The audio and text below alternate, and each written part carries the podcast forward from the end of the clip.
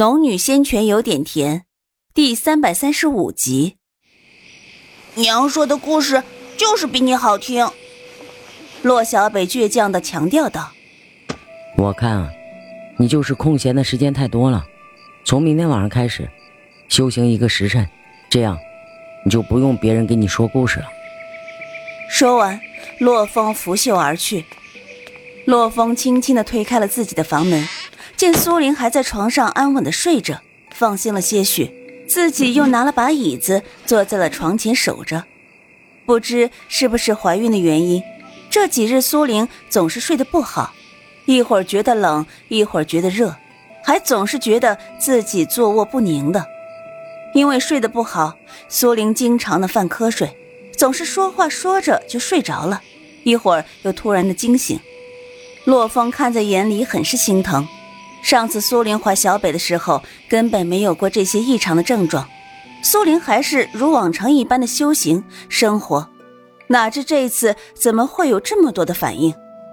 虽然洛风多次的检查过苏玲的身体，并无异样，但种种的反应还是让洛风担心不已，心想着，如若知道苏玲怀的这一胎会如此的辛苦，如不当初只要洛小北一个孩子就好了。这几日，洛风晚上也是几乎都和苏玲一样的熬着，自己坐在苏玲的床边也打起了瞌睡。虽然是有灵气护体的，但整日整夜的不睡觉还是熬不住的。苏玲这一夜睡的是出奇的好，许是因为太困了的缘故，而洛风也是睡得很沉，直到苏玲有了响动才醒过来的。怎么样？昨夜睡得还好吗？洛风拉开了幔帐，问道：“嗯。”苏玲的声音慵懒的回答道，接着问：“哎，我这是睡了多久？昨夜小北没有来这儿让我说故事吗？”以为人母的苏玲，先想到的已经不是身边守了自己一夜的丈夫，而是可能还在酣睡的儿子。昨晚见你睡了，是我给那小子说的故事。洛风连忙解释道。你，你会说故事吗？苏玲笑眯眯的问道。当然会，这世间还有什么是我不会的事情？洛风逞强道。好啊，那一会儿我去问问小北，你昨夜说的是个什么故事？苏玲打趣的说道。你以后都不用给他说故事了，我让他每天晚上多修行一个时辰。省得他来烦你。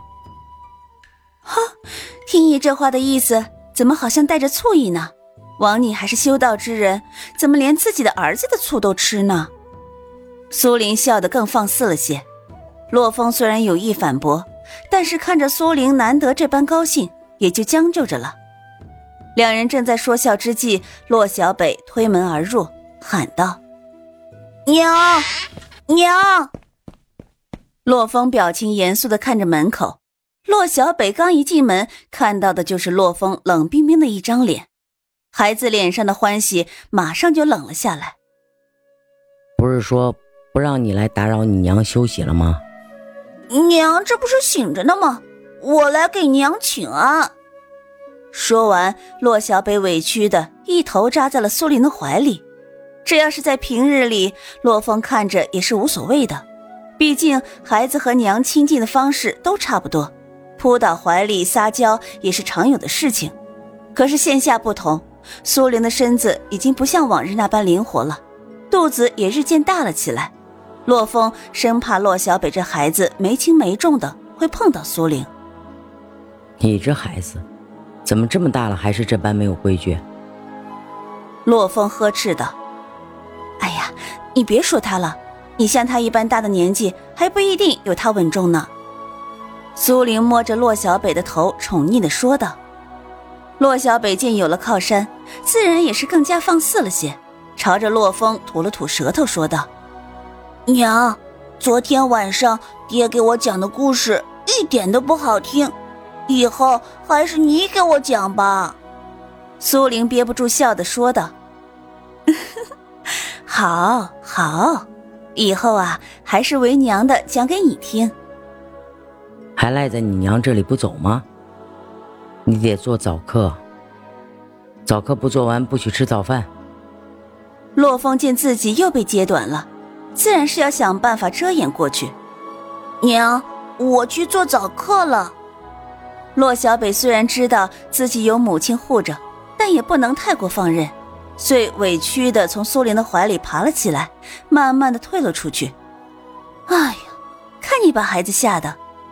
苏玲用责怪的口气说着：“这孩子太过顽劣了，如果不好好的管教，恐怕日后会闯出大祸来。”嗨，他不就是将舅舅灌溉灵草的灵水换成了普通的泉水吗？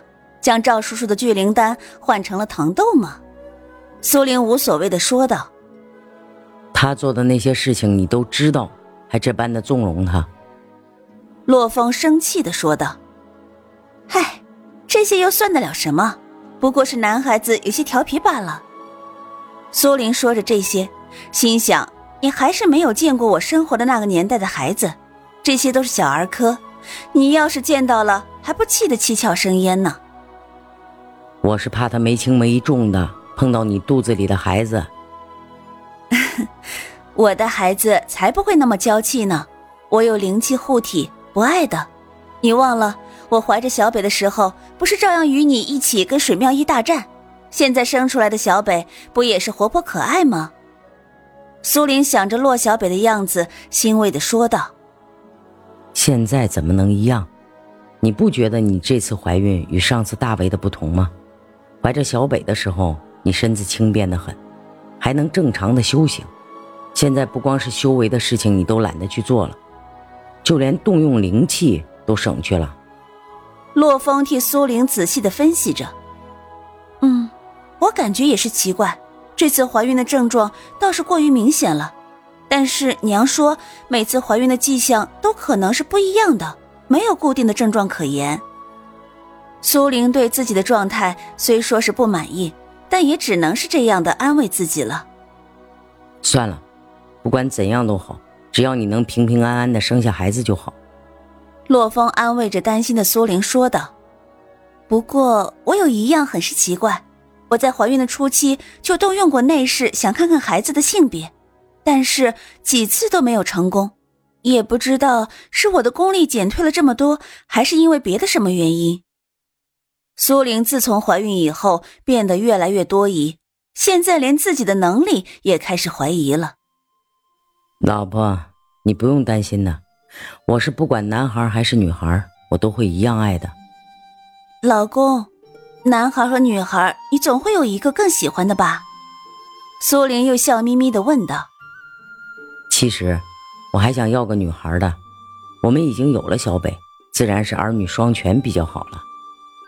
洛风沉思了一下，才回答道：“说明这件事情他是经过深思熟虑的。生个女孩也要让她像小北那样得吃苦修行的话，我倒是宁愿是个男孩好些。”苏玲还是觉得洛风对小北太过严苛了。小北只不过是个孩子，以后还会有大把的时间去修炼，何必要急于一时呢？如果是女孩，当然不能这样。她如果愿意修行，就让她跟着你修行。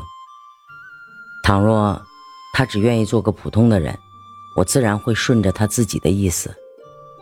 洛风把自己早就设想好的说与苏玲听。哎，你这教育孩子的观点倒是和我那个时代的不谋而合了。苏玲想着，男孩穷养，女孩富养的这个观念，原来是由来已久呀。老婆。你在说什么教育观点？这是什么意思？洛风满腹狐疑的问道。就是说管孩子的方法，这都不是重点。苏玲尽量的解释着，她也不知道为什么，最近总是想起以前的事情。话说自己来到这里已经几十年了，而且已经找到了自己毕生所爱，嫁人生子。可是最近为什么突然会想起那么多往事？还时不时的冒出一些那个时代才有的词。女孩当然是要好好的宠着，以后能寻得一门好亲事就好。儿子以后要承担大业的人，自然是要严苛一些。洛风说着自己的缘由。那我倒是希望我这一胎能怀个女儿了。苏玲摸着自己的肚子，自言自语的说道：“算了，我还是别说这些了。你起来有段时间了，想吃些什么，我这就去准备。”我想吃披萨。苏玲脱口而出，话一出口，苏玲就知道自己是又说错话了。不过的确。苏玲来到这儿的这些时日，太过想念这种叫披萨的食物了。记得以前自己是最爱吃的，特别是榴莲味道的。想到这儿，苏玲不自觉地咽了一下口水。披萨，老婆，你最近怎么总是喜欢说一些奇奇怪怪的话？这种吃食我从未听说过，莫不是以前你在哪里吃过？告诉我，我这就去找来。洛风一头雾水的问道：“哎，算了，这种食物应该已经没人会做了。我是好多年前吃过了一次，今日突然想起来的。”苏玲说这些话的时候有些难为情。那你可以说说这些食物是什么样子的？我只要稍微的动用一点灵气，应该也是不难做出来的。既然是老婆大人想吃，这东西就一定要做出来。洛风严肃的说道。